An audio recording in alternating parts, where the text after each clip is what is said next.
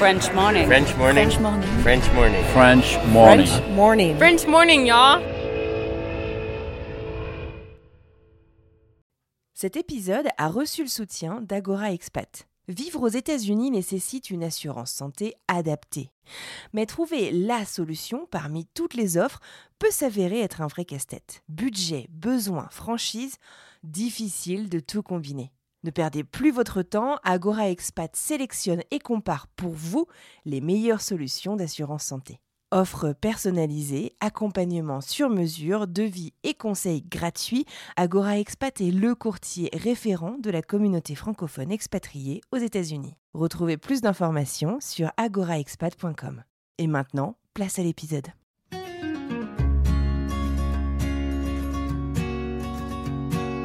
Et ça, euh, en France, et c'est une des raisons pour lesquelles on savait que la France, ça serait aussi temporaire, c'est que euh, ça a vraiment été difficile parce que nous, entre-temps, on a eu un enfant, entre-temps, on a, on a pas mal lu, on a lu des choses qui résonnaient en nous. Enfin, moi, perso, j'avais aucune idée que j'allais... Euh, voilà, ce que c'était une éducation positive et bienveillante. Je pensais pas que c'était quelque chose dans lequel je me retrouverais. Et finalement, c'est devenu un peu une évidence. Et nous, c'est comme ça qu'on qu'on élève notre fils depuis qu'il est petit. Quand on était à Barcelone, c'était quelque chose d'assez euh, évident parce que on vivait dans un environnement où les gens étaient euh, étaient avaient, un peu plus notre âge, étaient un peu plus vieux, avaient fait des études, avaient un peu plus cette sensibilité là aussi dans le système public des crèches. On est vraiment sur quelque chose de un peu plus voilà l'écoute des enfants, le maternage, la motricité libre, tout ce genre de trucs. Les, pédiatres, le, service de santé public sont aussi vachement là-dedans. Donc nous, on évolue naturellement entre ce qu'on a vu aux États-Unis, ce qu'on découvre euh, dans la vie à Barcelone, nous, ce qu'on lit, ce qu'on a envie de faire, et ce qui en fait s'impose un peu naturellement avec euh, notre enfant. Euh, on évolue voilà dans, dans ça, et puis là, on rentre en France, et là, c'est pas facile.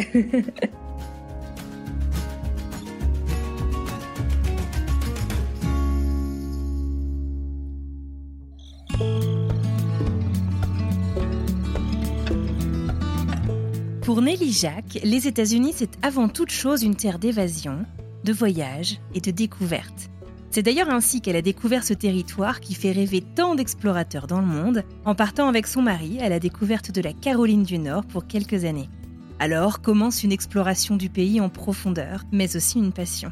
Elle le dit elle-même, elle imaginait bien que les États-Unis ça devait être chouette, puisqu'il y avait plein de gens qui y partaient en voyage, mais elle ne réalisait pas du tout ce qu'elle allait y trouver en termes de paysages ou encore de nature sauvage. C'est d'ailleurs à ce moment-là que Nelly a commencé à bloguer et à raconter ses découvertes pour des guides de voyage. Quelques années plus tard, alors que cette expérience touche à sa fin, les amoureux décident de se rapprocher de leur famille et s'installent à Barcelone en Espagne.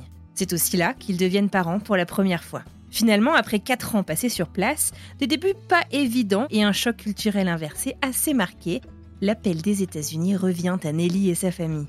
Et cette fois pour de nouvelles raisons. Les États-Unis, oui. Pourquoi? Pour leur fils. Ils décident alors de rentrer en France afin de préparer ce nouveau départ. Et c'est à ce moment-là que cet épisode et la conversation que j'ai eue avec Nelly a eu lieu. Avant que je ne vous laisse découvrir cet épisode, je tiens à vous préciser qu'il y a un deuxième épisode qui est sorti aujourd'hui. En fait, une fois que le premier entretien a été réalisé avec Nelly, on a décidé d'échanger par note vocale interposée afin de documenter le changement de vie dans lequel elle et sa famille s'embarquaient. Cet état de transition, c'est ce que je vous propose donc de découvrir dans le deuxième épisode qui est d'ores et déjà en ligne. Je vous souhaite une merveilleuse écoute. Moi, c'est Anne-Fleur Andrely. Vous écoutez French Expat, un podcast de la rédaction de French Morning. Si vous souhaitez soutenir mon travail et celui de toute la rédaction French Morning, n'hésitez pas à vous abonner sur notre site. Allez, c'est parti.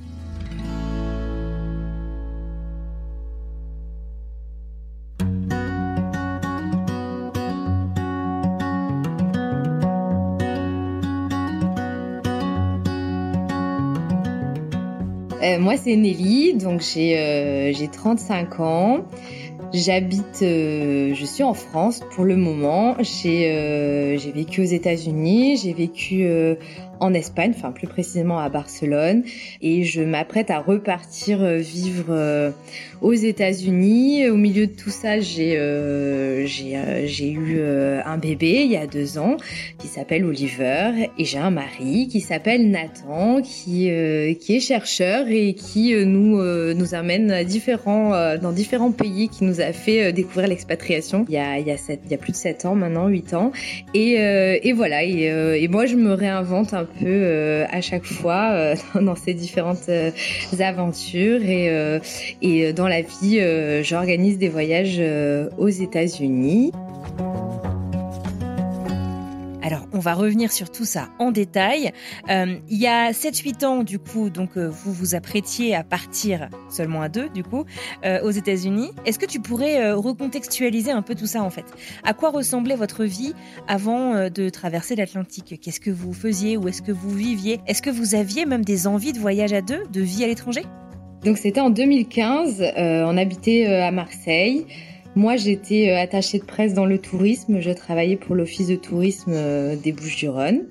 Euh, j'aimais bien, j'aimais bien mon boulot. C'était un CDD et j'avais toujours eu envie de, de partir vivre à l'étranger. Et mon mari terminait sa, sa thèse et comme beaucoup de chercheurs, on lui a proposé ce qu'on appelle un postdoc, qui est un poste temporaire après le après la thèse, après le doctorat et comme souvent à l'étranger. Et donc il a eu euh, l'opportunité de de venir à Duke pour travailler à Duke Université qui se trouve donc à Durham en Caroline du Nord.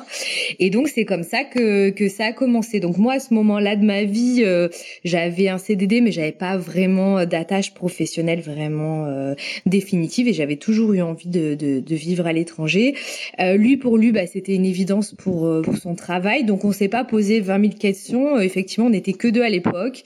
Donc ça a été une évidence, ça s'est fait assez facilement. Euh, euh, on l'a su des mois à l'avance, donc on a eu le temps bah, de se marier, hein, parce que euh, clairement il fallait qu'on soit marié pour que moi je puisse venir avec lui. Alors c'est pas marié que pour, attention, hein, je précise. Vous étiez ensemble depuis longtemps à ce moment-là?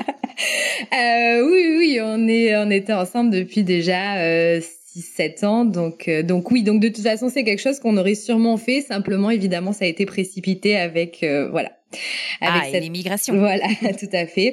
Donc on a eu le temps, voilà, quand même de voir venir. On s'est mariés, on a fait évidemment bah, les, les, visas et puis, euh, puis voilà, on a préparé nos, nos, valises, on a envoyé euh, quelques autres kilos en plus euh, par avion et on a débarqué aux États-Unis pour la première fois, donc en 2015. Moi, j'ai toujours eu envie. Euh, j'ai toujours eu envie. Euh, voilà, quand j'étais étudiant, je l'ai pas fait parce que euh, j'ai, je suis devenue présidente d'une association, donc j'avais des responsabilités. Donc partir en Erasmus, c'était plutôt. Enfin, voilà, ça, ça, me demandait de faire des choix. Euh, donc je l'ai pas fait, mais j'ai toujours eu envie de partir en Erasmus. J'ai toujours eu envie de partir à un moment voilà donné ou un autre. Euh, ensemble oui on s'était dit à un moment donné tiens on partirait bien à la Nouvelle-Zélande. Bon voilà c'était des rêves un peu euh, innocents de voilà de tout début de rencontre. Mais oui euh, et puis bah on savait que voilà après sa thèse on savait que ça arriverait très certainement. Donc euh, donc oui c'était une, une éventualité qui a toujours été euh, là et avec laquelle on était ok même enthousiaste à cette idée est-ce que tu connaissais déjà les États-Unis euh, avant de partir? Alors les États-Unis, ça paraît très vague euh, dit comme ça, c'est quand même un pays continent. Euh, mais je dis ça parce qu'il y a beaucoup de, Français ou d'autres nationalités d'ailleurs qui viennent aux États-Unis, par exemple, passer une semaine à New York. Mais New York n'est pas forcément représentatif, n'est même carrément pas représentatif du reste du pays. En Caroline, j'imagine que c'est très différent, j'y suis jamais allée. comment est-ce que vous êtes préparé du coup en fait à cette nouvelle vie à l'étranger? Non, non, j'avais jamais mis euh, les pieds aux États-Unis. Euh, la Caroline du Nord, je situais pas du tout sur une carte. Je situais d'ailleurs pas grand-chose sur une carte. Donc non, moi les États-Unis, c'était comme tout le monde, hein, c'était la culture euh, des, des, des films, mais j'avais, j'étais vraiment novice, j'avais aucune idée de ce qu'on allait trouver. on a d'abord fait un voyage dans l'Ouest, donc on a passé deux, deux, trois, deux, trois semaines à l'Ouest, et là, ça a été bah, la première euh, premier gros coup de cœur, quoi, les premières émotions fortes quand on a bah, découvert la, la, nature vraiment euh, sauvage des États-Unis. Moi, je, les États-Unis, j'avais pas du tout ça comme euh, comme image. Je, je, je, me doutais bien qu'il y avait des choses jolies à voir.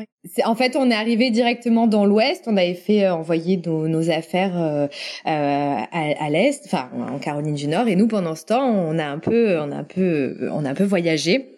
Donc, on a une première un peu première mise en en situation, une première découverte qui a été vraiment, euh, qui a été, qui n'a vraiment permis. Enfin voilà, premier coup de cœur, première émotion forte. Moi, les États-Unis, euh, j'imaginais que euh, ça devait forcément être beau puisqu'il y a tant de gens qui allaient visiter, mais j'avais pas du tout idée de ce que j'allais trouver, enfin en termes de paysage, de nature sauvage. premier parc national, on, un quart d'heure après, on voit un ours. Donc voilà, pour un Français qui, qui débarque, qui a vu des animaux sauvages quasiment que dans les eaux, j'exagère un peu le trait, mais bon, euh, c'est c'est quand même un choc. Et puis là, on passe des montagnes de la Sierra Nevada au désert euh, euh, de, de, la vallée de la mort. On voit des canyons les plus fous les uns que les autres. On monte jusqu'au Yellowstone. Et alors là, c'est la claque dingue. On voit des des bisons, des grizzlies de loin, des antilopes.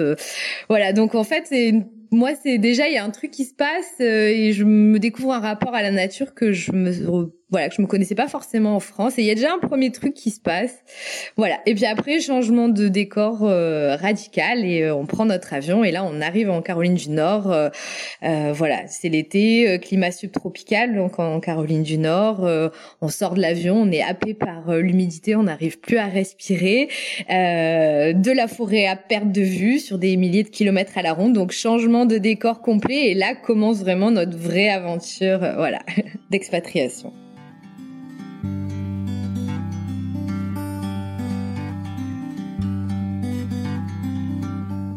Mis à part la découverte des parcs nationaux, Nelly et Nathan, son mari, se lancent en fait dans une aventure aux États-Unis, dans une nouvelle vie, avec pour ambition de se laisser un peu porter par la vie. Son mari est là donc pour un contrat à l'université, il a un contrat d'un an renouvelable, ils sont très flexibles et ont juste une énorme soif d'apprendre et de découvrir.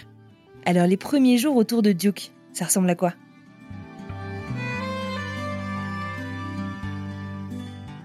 Eh ben, c'est assez fou parce que nous, quand on part, on a, on a plein de copains, on fait souvent la fête avec nos copains, et puis on se dit, bah, on va arriver, on va tout recommencer à zéro, on n'aura personne, on n'aura pas la famille. Euh, euh, à côté pour nous aider. On n'aura plus nos copains. On va, on s'imagine une vie un peu solitaire au début, en tout cas.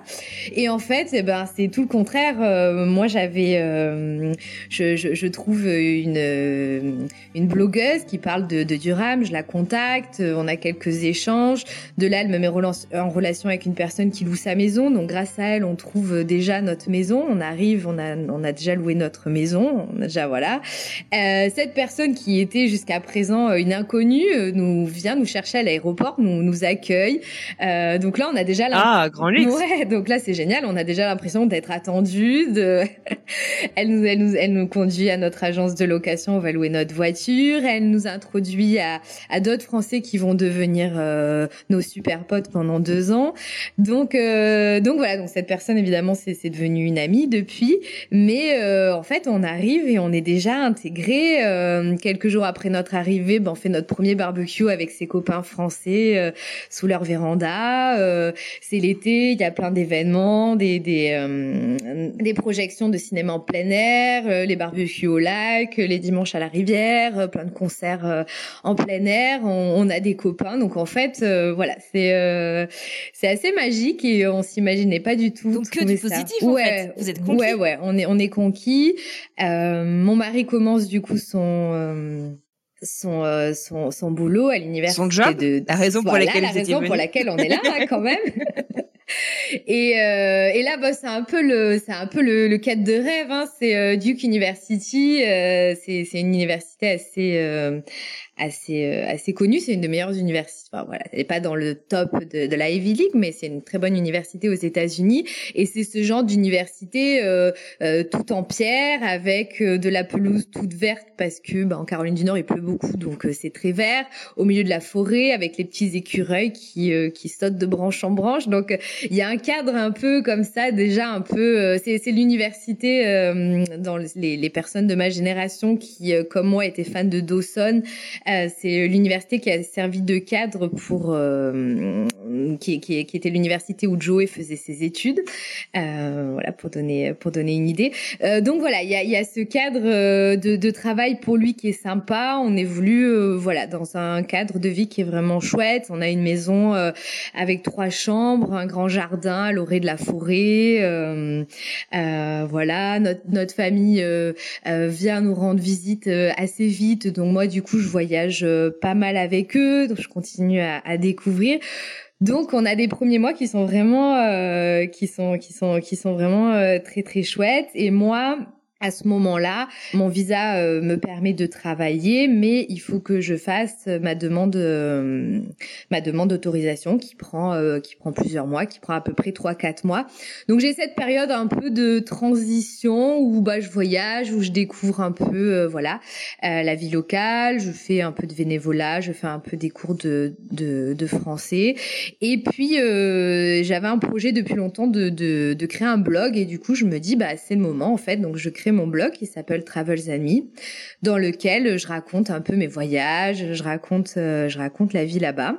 Et bah finalement ça devient un peu mon job à plein temps tant que tant que j'ai pas mon autorisation de travail. Donc euh, c'est chouette ça me permet de pas avoir euh, quand je suis partie on me on se moquait beaucoup de moi en me demandant si j'allais devenir femme au foyer faire des enfants élever mes enfants. On se moquait de toi carrément? Non, gentiment, mais bon, il y avait toujours un peu ce petit, euh, cette petite blague, quoi. Tu vas suivre ton mari, donc forcément, hein, euh, ça, ça, ça paraît toujours un peu.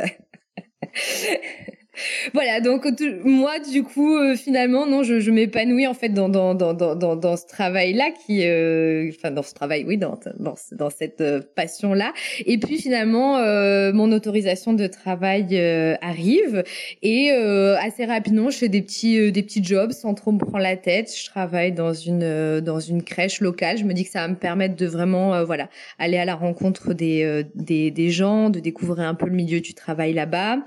Euh, euh, rien à voir. Je, je, je, travaille aussi pour des domaines de vin français. Euh, je les représente sur place et j'essaie de, de, les aider, euh, voilà, à vendre leur vin sur place. Donc ça me permet encore une fois de pas mal voyager parce que du coup je fais assez régulièrement des salons aux quatre coins du pays pour pour les représenter sur ces salons. Mais tu t'y connaissais en vin avant de partir ou?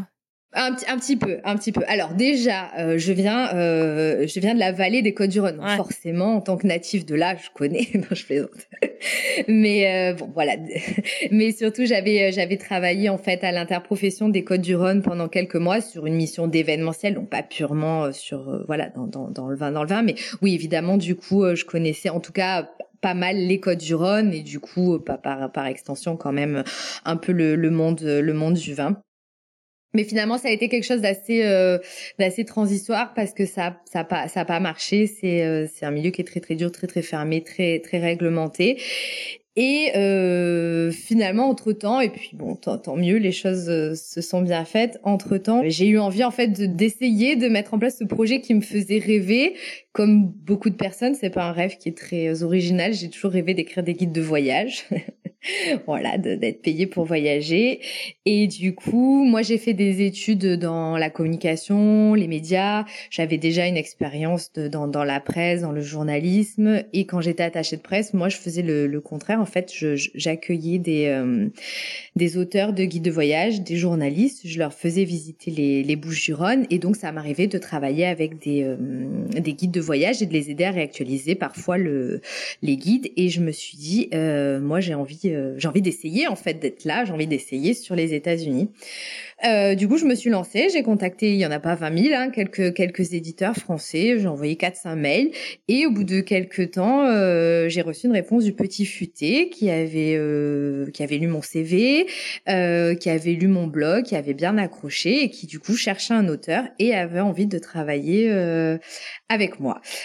donc là, c'était ouais ouais, ouais voilà. Du coup là, c'était un peu le rêve, ouais le alors attention, hein, c'est pas voilà, il y a des il y a, y a des il y a quand même des, des, des, des, compromis à faire. C'est pas c'est pas que du rêve ce métier-là, euh, mais mais oui, c'est quand même du boulot. Ouais, bien du boulot, c'est pas bien payé, c'est voilà. Mais euh, mais le rêve parce que moi je me suis découvert vraiment une passion pour pour pour la nature que que j'ai découvert pour les, les grands espaces américains et puis j'avais l'opportunité de réaliser un peu ce rêve de gosse et de de, de devenir autrice de, de voyage et d'être payée euh, pour faire ça.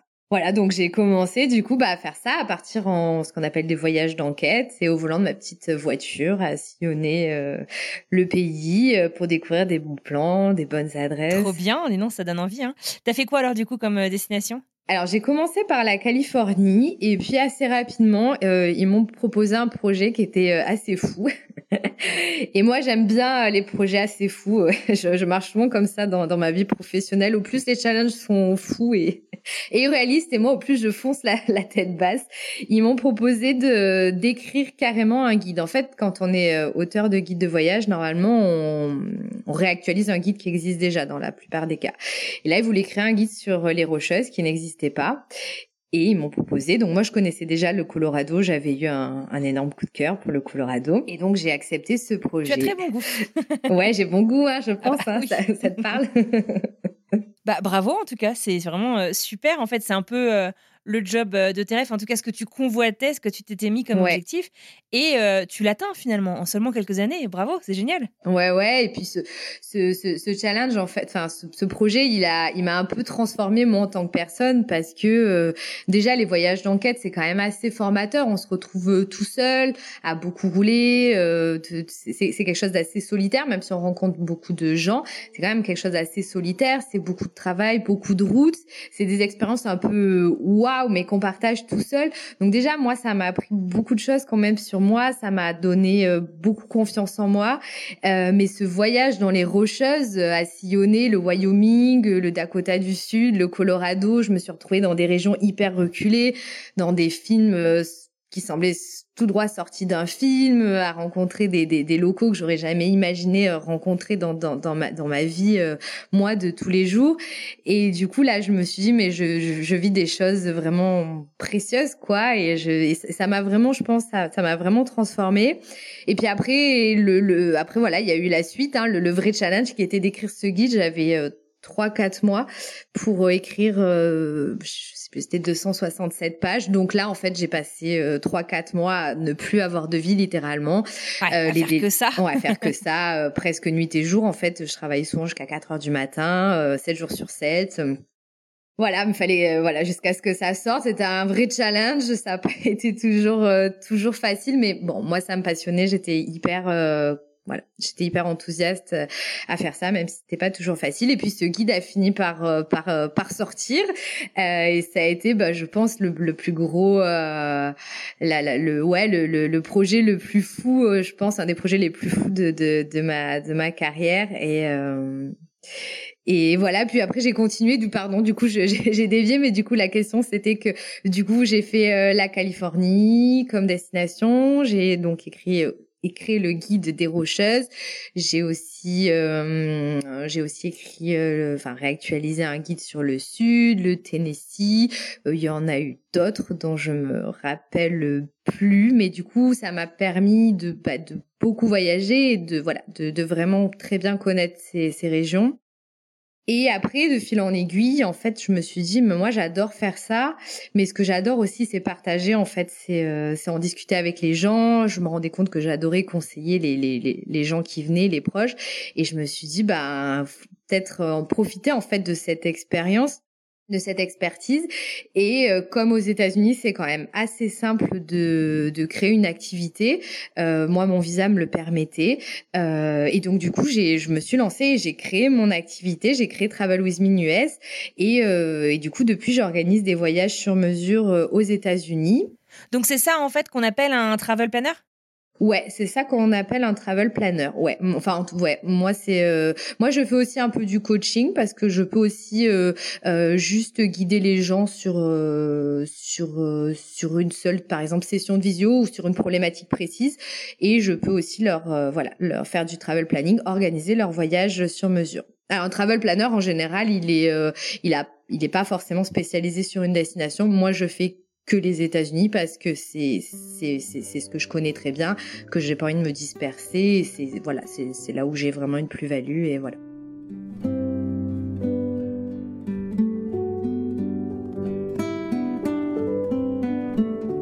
Donc vous l'aurez compris, côté professionnel, on peut dire que tout roule pour Nelly. Ça va bien et en plus elle réalise certains de ses rêves. Malgré tout, il y a d'autres aspects de leur vie, à elle et Nathan, aux États-Unis, qui sont un peu plus compliqués, et au bout de quelques années, ils prennent la décision de rentrer en Europe. bah, c'est vrai que tout roule, franchement, niveau pro, niveau perso aussi. Euh, on, vraiment, on est hyper bien intégré dans la communauté française. On, explore, on découvre plein de choses. On, apprécie vraiment notre cadre de vie. Mais à un moment donné, on est quand même rattrapé par euh, plusieurs choses. Déjà, bon bah les États-Unis ça coûte cher. Moi j'ai fait des choix professionnels qui font que je m'éclate, mais euh, que je gagne pas non plus des milliers des cents. Donc on, est ok, mais on n'est pas non plus hyper confortable euh, financièrement. On roule pas sur l'or, on doit faire des choix, bon comme tout le monde, mais bon la vie aux États-Unis ça coûte cher. Rentrer voir la famille, euh, ça peut coûter un bras selon les, les périodes. Donc voilà, déjà financièrement on n'est pas hyper hyper à l'aise et puis surtout on est dans une situation précaire parce qu'on a ce visa qu'on peut renouveler euh, euh, qu'on peut renouveler cinq ans. À partir de cinq ans, si tant est que euh, le boss de, mon mari a encore les financements et veut encore le prolonger, là on se retrouve euh, à devoir changer de visa. On, se retrouve à devoir passer avec un visa H1 pour lui et H1B pour lui et H4 pour moi. Et moi là, ça veut dire plus pouvoir travailler. Et du coup, ben pour moi, c'est plus possible parce que bah, l'idée d'avoir construit tout ça, c'est de pouvoir euh, voilà. Et euh, là, on se dit que c'est plus voilà, c'est plus possible. Donc on sait un peu que notre temps il, est compté. Alors après, on aurait pu faire d'autres choix, lancer des démarches peut-être de carte verte, mais bon à l'époque on est là quand même que depuis 4 euh, ans, donc bon c'est aussi un budget, c'est très long. donc on se dit que il va falloir commencer à penser à la suite. Et un jour, euh, mon mari m'appelle et il me dit, euh, il était en déplacement et il me dit, tu penses quoi de, de Barcelone? Alors je dis, ah bah Barcelone, moi j'adore, hein, euh, les palmiers, la paella. Tu déjà J'adore. Ouais, ouais, ouais, ouais, ouais. On a un appartement de famille en Catalogne qui, qui est à peut-être une heure et demie de, de Barcelone, donc je connaissais déjà quand même la, la Costa Brava. mais donc je lui dis, mais mais pour pour un dépla tu vas en déplacement, je viens avec toi. Et il me dit non non pour pour y vivre. Alors moi, je me dis, bah cool, à moyen terme, ouais, génial, trop bien, euh, on va retourner euh, va retourner proche de nos familles. Barcelone, ça a l'air vraiment cool quand même, mais euh, je m'imagine pas euh, pour le moment euh, bah, tout quitter et puis quitter aussi tout ce que j'avais construit professionnellement. mais bon, voilà, il y a, y a, cette opportunité de boulot qui est là. c'est pour, bah, c'est pour maintenant. Elle va pas nous attendre. C'est, c'est un CDI, donc donc c'est quand même une sécurité. Et puis la plus de stabilité aussi. Ouais. Et la perspective de se rapprocher de nos familles, évidemment. Donc on se pose pas trop de questions, on y va. Euh, moi, je regarde pas trop. Euh, voilà, je regarde pas trop ce que je laisse derrière moi, et puis euh, et puis et puis on y va quoi. On, on fonce. Il y a une réaction dont on n'a pas encore parlé. J'imagine que vos familles, en fait aussi, vos proches doivent être super contents en fait que, ok, vous rentrez pas en France, mais vous vous rapprochez quand même significativement. Le fait de pouvoir rentrer en France en voiture, après ce qu'on a vécu pendant la pandémie par exemple, c'est quand même sacrément précieux. ouais, ouais, bah c'est sûr que quand on l'a annoncé à tout le monde, c'était évidemment euh, les réjouissances, euh, c'était joie, joie, joie, euh, évidemment. Oui, pour nous c'était génial aussi de se dire qu'on était à 5 heures de nos proches. c'était vraiment chouette. Donc au début, c'est chouette, on retrouve tout ce qui nous a manqué en Europe, on profite à fond. Euh, mais en fait, assez rapidement, on se rend compte qu'on est un peu en décalage avec ce qu'on a envie et ce qu'on trouve. Nous, voilà, on avait un cadre de vie qui était vraiment super. On avait, euh, la nature avait pris une place importante dans notre vie, et ça, bah évidemment, on le retrouve plus du tout. Barcelone, c'est une ville qui est quand même vraiment très très grande. Donc pour sortir, pour s'en évader, bah, c'est pas facile. Donc euh, le week-end, on pouvait pas trop aller randonner, prendre l'air. Donc il y a ça, on se retrouve dans un petit appartement, pas très lumineux. Euh, donc voilà, il y a, ça qui commence déjà un peu, et, puis on n'arrive pas à s'intégrer en fait. Euh, Mmh, ouais, euh, assez difficilement parce que du coup, bah, les Catalans c'est très dur. La communauté de Français, bah, il y a tellement de Français à Barcelone qu'il n'y a pas du tout le même euh, le même esprit, la, la même euh, solidarité, la même, même tout simplement camaraderie. camaraderie. Puis trouver tous ces Français, c'est enfin voilà, ils sont enfin il y a, y a moins de c'est c'est moins soudé.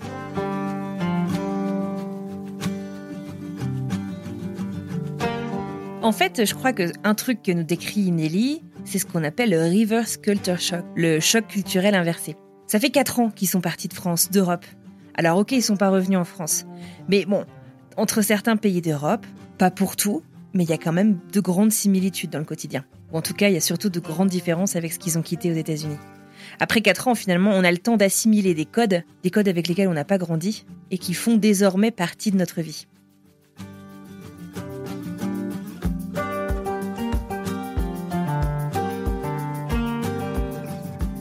En fait, au début, c'est ce que je disais tout le temps et j'avais oublié ça. Maintenant que tu me poses la question, c'est qu'en fait, je disais en fait, faut que tout je réapprenne. C'est-à-dire que moi, je suis passée d'une ville, d'une vie assez urbaine à Marseille, euh, à une vie euh, très nature où on prend la voiture pour tout, où le centre-ville n'existe pas forcément. J'ai donc dû revoir tout mon ouais tous mes codes tout, tout mon mode de vie. Et puis là en fait il fallait refaire le chemin à l'envers.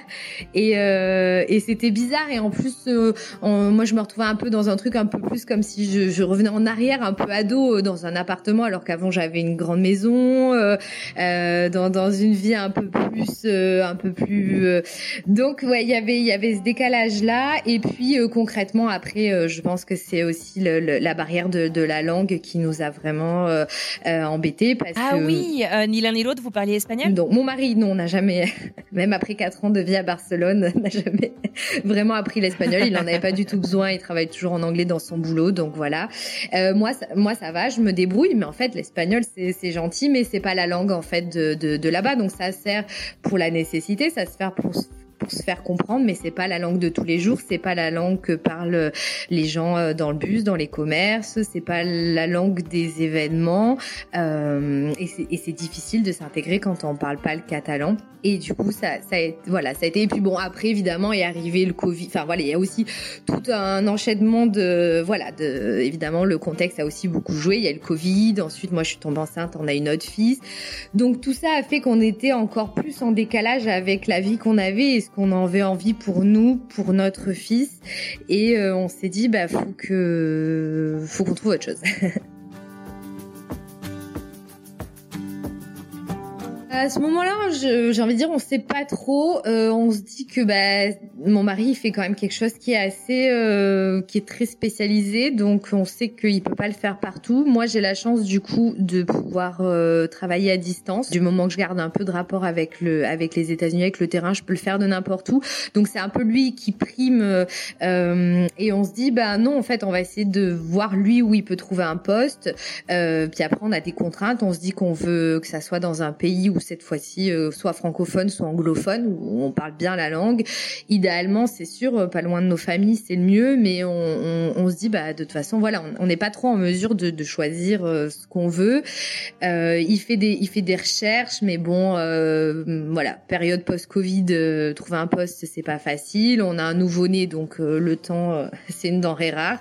Donc finalement, il y a rien qui bouge, et c'est pesant, c'est dur, c'est, on a envie de déménager, mais on se dit qu'on va pas se réinvestir du temps, de l'énergie, de l'argent, alors qu'on veut partir, en fait, on le sait.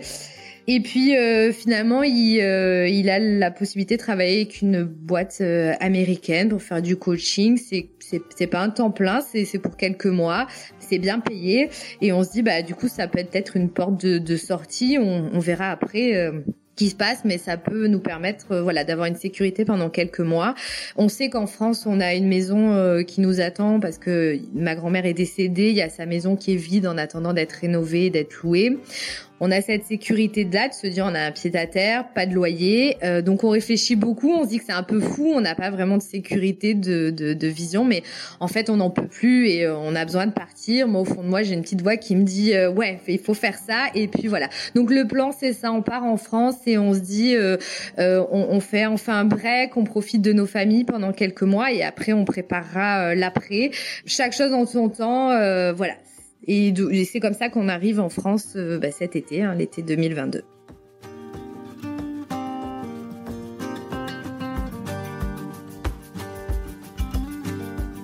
Lorsqu'on a discuté avec Nelly en préparation de cet épisode, elle me racontait l'étape suivante, c'est-à-dire qu'après le retour en France, ils ont finalement décidé de rentrer de nouveau aux États-Unis. De rentrer ou de partir, c'est selon. Je vais pas vous spoiler, je vais la laisser vous expliquer.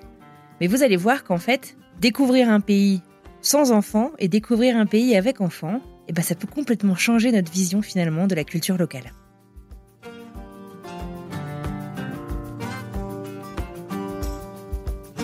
Quand on était aux États-Unis, on n'avait pas trop de d'avis sur la question Ouais, en même temps, vous aviez pas d'enfant, donc vous aviez pas vraiment la nécessité de vous poser vraiment la question. Ouais, voilà, on se posait pas de questions, mais du coup, on a quand même découvert euh, un environnement qui était quand même vachement kid friendly, euh, des euh, des gens qui étaient quand même vachement euh, euh, à l'écoute des émotions, de voilà une liberté autour de de, de l'enfant qui peut être, comme on dit, wild, et puis et puis c'est pas et puis c'est pas si grave. On accepte un peu plus, je trouve, l'enfant tel qu'il est, et ça en France, et c'est une des raisons pour lesquelles on savait que la France, ça serait aussi temporaire, c'est que euh, ça a vraiment été difficile parce que nous, entre-temps, on a eu un enfant, entre-temps, on a, on a pas mal lu, on a lu des choses qui résonnaient en nous. Enfin, moi, perso, j'avais aucune idée que j'allais... Euh, voilà, ce que c'était une éducation positive et bienveillante. Je pensais pas que c'était quelque chose dans lequel je me retrouverais. Et finalement, c'est devenu un peu une évidence. Et nous, c'est comme ça qu'on qu'on élève notre fils depuis qu'il est petit. Quand on était à Barcelone, c'était quelque chose d'assez euh, évident parce que on vivait dans un environnement où les gens étaient euh, étaient avaient, avaient un peu plus notre âge, étaient un peu plus vieux, avaient fait des études, avaient un peu plus cette sensibilité là aussi dans le système public des crèches. On est vraiment sur quelque chose de un peu plus voilà l'écoute des enfants, le maternage, la motricité libre, tout ce genre de trucs. Les, les pédiatres, le, le service de santé public sont, sont aussi vachement là-dedans. Donc nous, on évolue naturellement entre ce qu'on a vu aux États-Unis, ce qu'on découvre euh, dans la vie à Barcelone, nous, ce qu'on lit, ce qu'on a envie de faire, et ce qui en fait s'impose un peu naturellement avec euh, notre enfant. Euh, on évolue voilà dans, dans ça. Et puis là, on rentre en France et là, c'est pas facile. c'est pas facile et, c'est un peu le, un peu le. On s'y attendait et c'est pour ça aussi que euh, on se disait que la France, enfin pour mille autres raisons, mais euh, qu'on savait que ça serait peut-être temporaire c'est que là, on se rend compte que la France, elle, elle est pas encore du tout dans cette euh, dans cette approche-là, euh, et que euh, et que voilà, un enfant, euh, un enfant, il doit pas trop faire de bruit, il doit pas trop faire, il doit pas trop faire de vagues, qu'il y a beaucoup de choses qui sont pas spécialement pensées pour les enfants dans les restaurants, dans les musées, dans voilà, et que du coup, quand on a une, une éducation comme ça, bah, c'est pas facile en fait dans les magasins euh, euh, la vie en société, c'est pas facile. Euh. Alors nous, on essaie quand même de faire attention à ce qu'on essaie de laisser libre notre enfant au maximum, mais évidemment dans la mesure à ce qu'il ce qu'il ne, ne, fasse pas de mal à quelqu'un ou qu'il ne, ne fasse pas des dégâts. Enfin, je veux dire, voilà, c'est quand même c'est quand même canalisé, mais c'est sûr que que moi je le laisse quand même assez libre quand il fait ses courses, il veut pousser son petit chariot et faire ses petits trucs tant que tant que et, et le regard des gens et, et le regard, les réflexions euh, dans, dans, dans, la vie sociale est pas toujours évident. Et même dans l'environnement, on voit que les gens sont pas encore euh, prêts à ça, ils ont pas l'habitude de ça. Et du coup c'est pas hum, c'est pas évident. Euh, on, on, a la chance d'avoir des parents qui sont quand même assez ouverts d'esprit, euh, mais on voit quand même que c'est c'est pas courant et que parfois euh, ça ça étonne, voire que ça peut déranger. Euh, et du coup euh, et du coup nous on est des, des jeunes parents, enfin on est plus si jeunes, mais en tout cas on est des jeunes parents. Et puis on est des jeunes parents aussi dans dans cette de cette éducation qui pour nous est nouvelle, qu'on apprend aussi à qu'on découvre. Et du coup, euh, bah, c'est dur de le faire dans cet environnement. Et nous, on a envie de s'épanouir dans un environnement qui est plus, euh, euh, qui est beaucoup plus kid friendly, qui est beaucoup plus dans notre philosophie parce qu'on n'a pas envie de le faire avec la pression euh, du regard des autres, avec euh, avec tout ça. On a envie d'abord de de se découvrir, de prendre la confiance et voilà. Et puis pour notre enfant, on a envie aussi, euh, bah, c'est ce que je te disais, on a envie aussi qu'il puisse évoluer dans un autre environnement que le, le cadre rigide. La, la, crèche en France sur le papier, elle était vachement bien, mais dans la réalité, c'est un cadre qui est quand même assez assez rigide. et nous, on, a on a on n'a pas envie de ça et c'est ce qui qui nous fait euh, voilà. T'as des exemples de situations où tu t'es dit bon hum, peut-être qu'on n'est pas au bon endroit?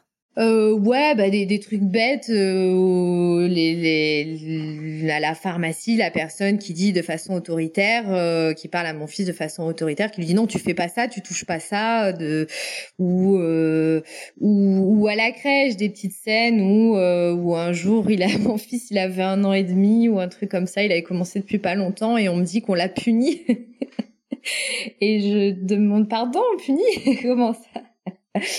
Et euh, donc, euh, il a fallu comprendre qu'est-ce qui s'était passé, punir un enfant d'un an et demi, qu'est-ce qui s'était passé? Bah, il était monté euh, sur le muret. Il y a un muret au milieu de la cour. Bah oui, c'est un enfant. Forcément, il avait envie de monter sur le, le, le muret. Et donc, du coup, on lui a répété plusieurs fois qu'il fallait pas monter sur le muret. Il voulait pas écouter, donc on l'a puni.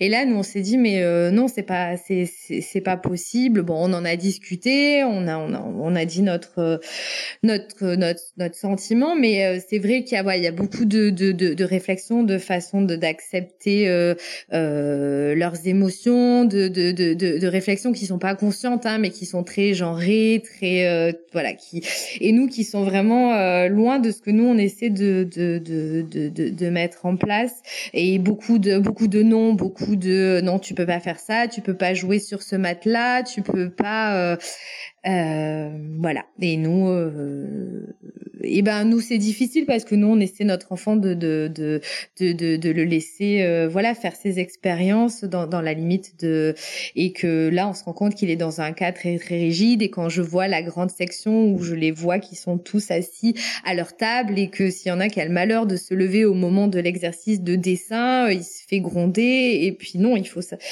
et là, et là, moi, je me suis dit quand j'ai vu ça, je me suis, dit, moi, j'aimerais vraiment autre chose pour euh, pour mon enfant. En tout cas, à cet âge-là où ils sont aussi petits, et du coup, j'ai pas envie qu'ils rentrent à l'école à trois ans dans un système comme ça. Je j'ai pas envie de ça. Et alors, qu'est-ce qui te fait dire qu'aux États-Unis, euh, puisque c'est là que euh, la suite de, de, votre aventure à l'étranger va, va vous amener dans quelques semaines, dans quelques mois, qu'est-ce qui te fait dire que aux États-Unis ce sera différent?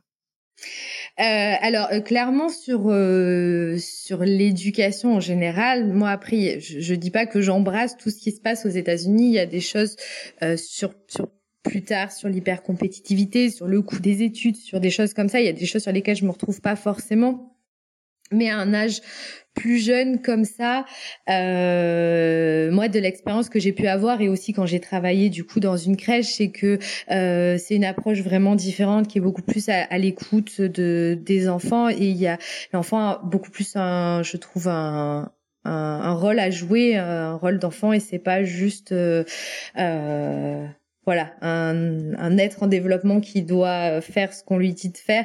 Et euh, et il y a beaucoup plus aussi euh, de d'options alternatives de, de, de, garde. Et nous c'est ce qui nous a fait euh, c'est ce qui nous a fait beaucoup réfléchir quand on a eu euh, quand on a eu donc cette proposition là qui était complètement euh, qui était complètement inattendue. On s'attendait pas du tout on n'était pas parti sur ça. Et ça a, ça a été un des points qui nous a fait euh, vraiment réfléchir et envie de donner envie d'y retourner.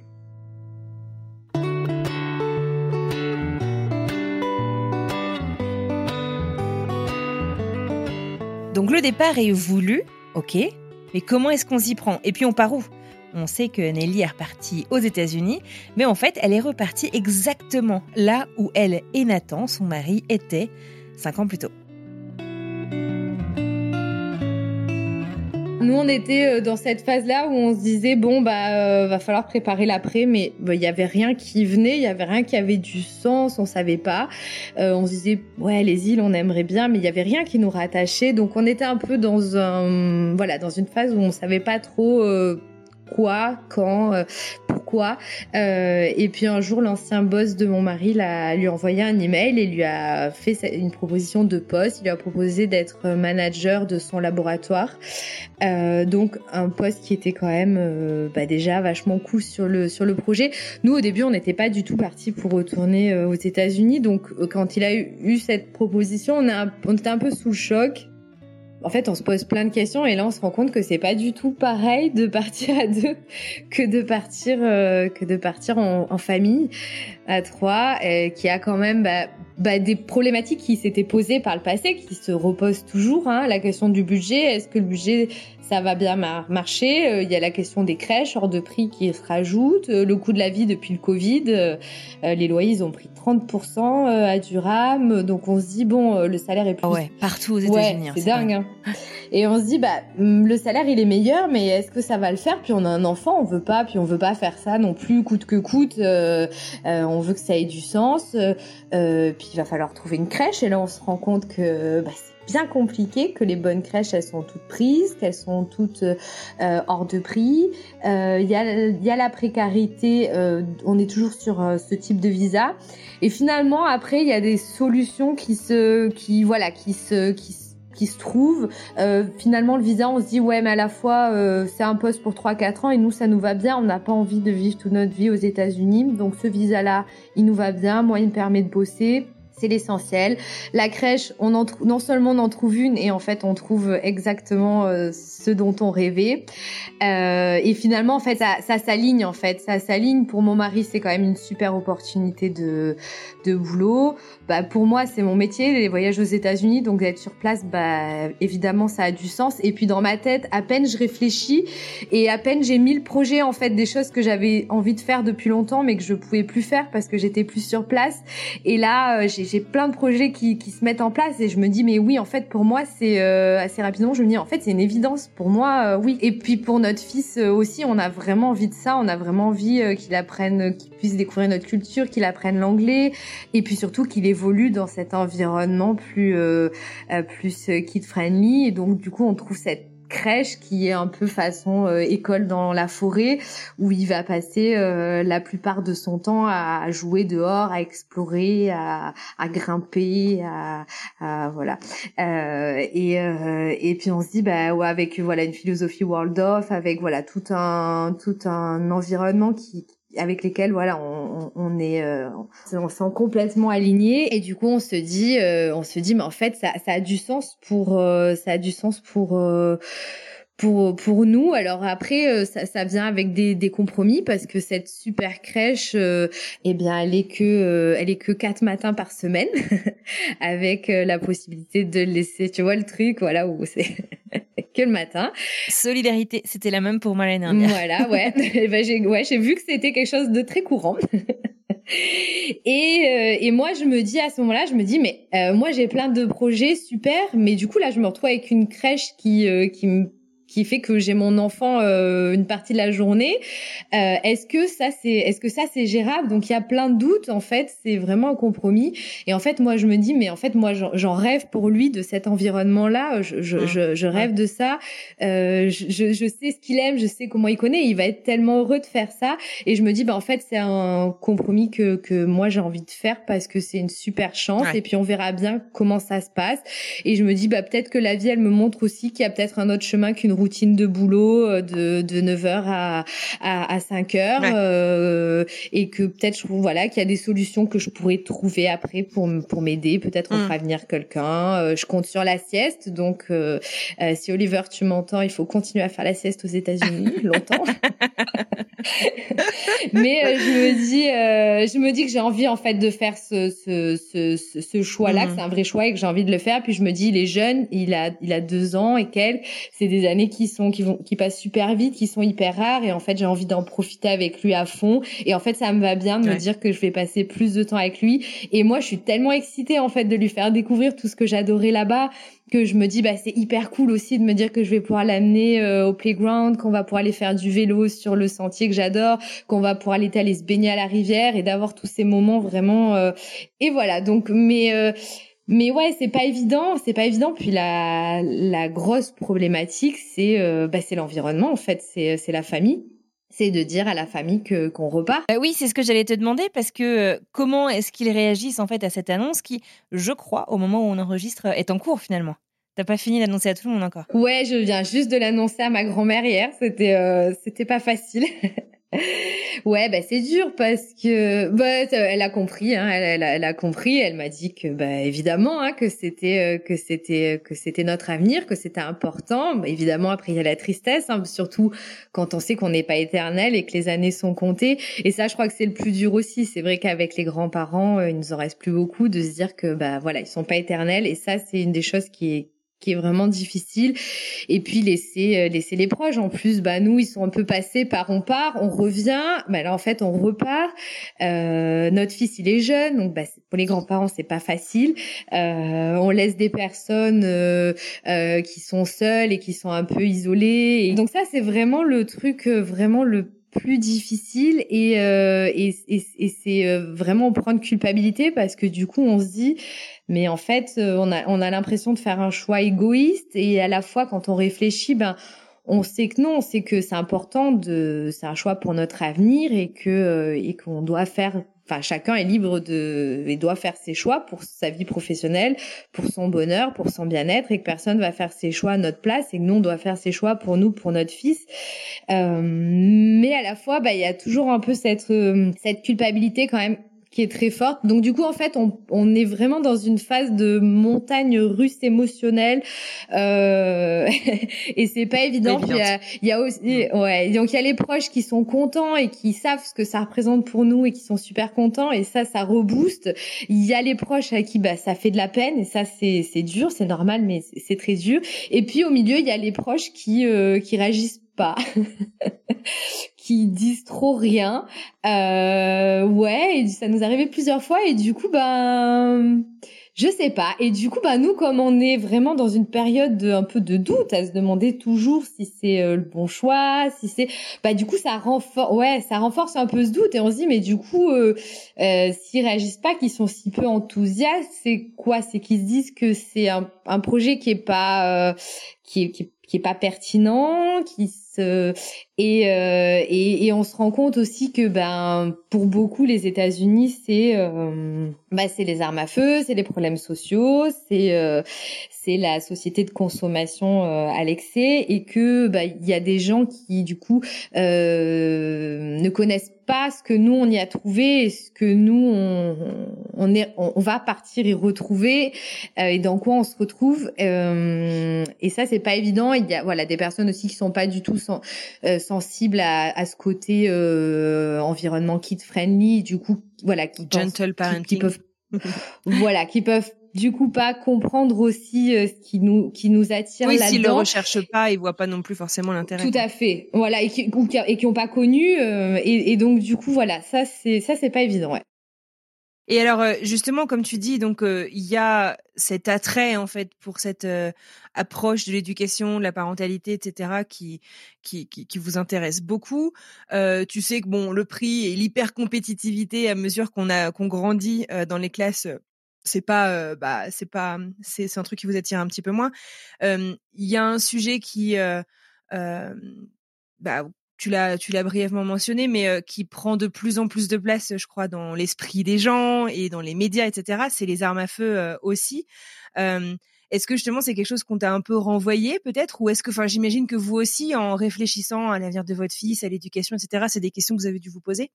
Ouais, ouais, ouais. Euh, alors renvoyer non et puis heureusement parce que moi je suis assez sensible à ça, donc euh, heureusement. Euh, ouais, moi c'est quelque chose qui me, qui me, qui me, qui me touche euh, assez, qui me fait assez flipper. Alors on en discute beaucoup avec mon mari qui du coup lui c'est un scientifique donc il est très pragmatique, il, a les chiffres et donc il m'explique que effectivement il y a beaucoup plus de chances qu'il arrive euh, ça ça ça et ça et que finalement si on regarde les chiffres c'est euh, voilà c'est pas c'est pas une probabilité qui est énorme. Mais bon ça ça fait toujours ça fait toujours réfléchir.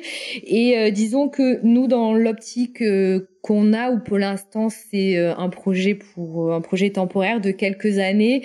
La problématique se pose pas vraiment pour nous, mais oui, ça reste quelque chose euh, euh, qui est quand même assez euh, assez présent. Ah, tu veux dire euh, au sens où il va pas aller dans une école élémentaire quoi. Ouais, dans le sens où pour l'instant il va rester dans une dans une preschool et puis et puis après il sera dans dans une école, mais peut-être qu'on trouvera encore une petite structure. Il y a des petites écoles Montessori. Enfin voilà, je sais pas encore vers quoi on ira après cette preschool là, mais pour l'instant on se sent un peu moins concerné parce qu'il est tout petit, mais mais c'est vrai que c'est c'est quelque chose qui qui qui qu'on a l'esprit, évidemment.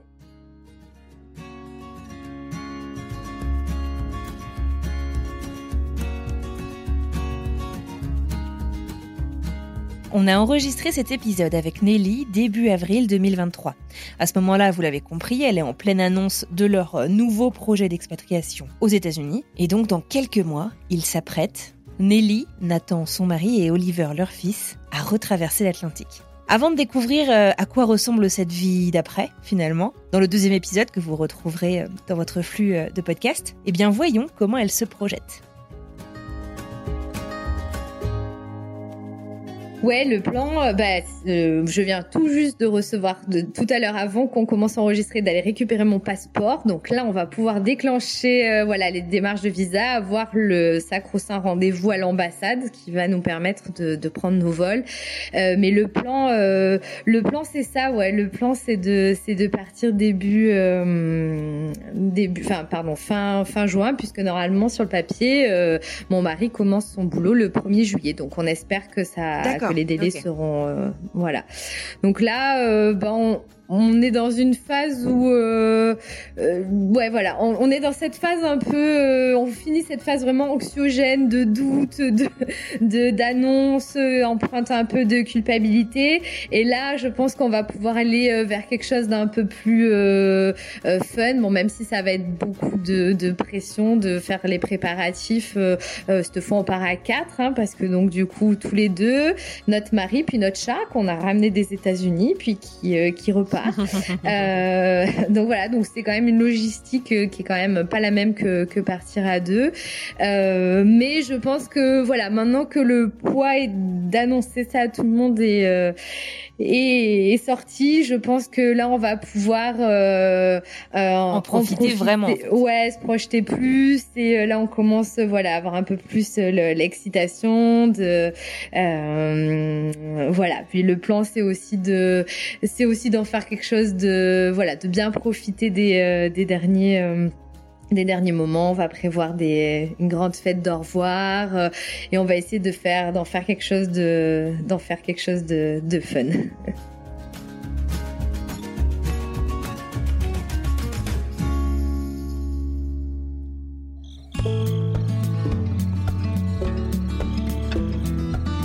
En faire quelque chose de fun, eh bien c'est tout ce qu'on vous souhaite. Je vous propose dès maintenant de vous rendre dans l'épisode 2 dans lequel vous allez découvrir Nelly nous raconter son périple, ses premiers mois, en direct par l'intermédiaire de messages WhatsApp et par un enregistrement qu'on a réalisé il y a quelques semaines. Merci infiniment de nous avoir écoutés et si ça vous a plu, vous connaissez la chanson par cœur, n'hésitez pas à en parler autour de vous. Allez, je vous retrouve dans le deuxième épisode, à tout de suite.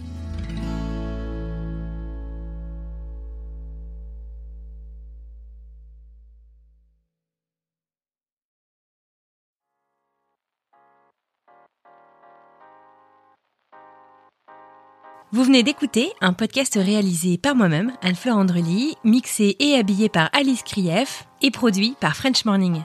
French Expat n'est pas le seul podcast de French Morning. Pour retrouver tous les podcasts du groupe, rendez-vous sur frenchmorning.com slash podcast. À bientôt!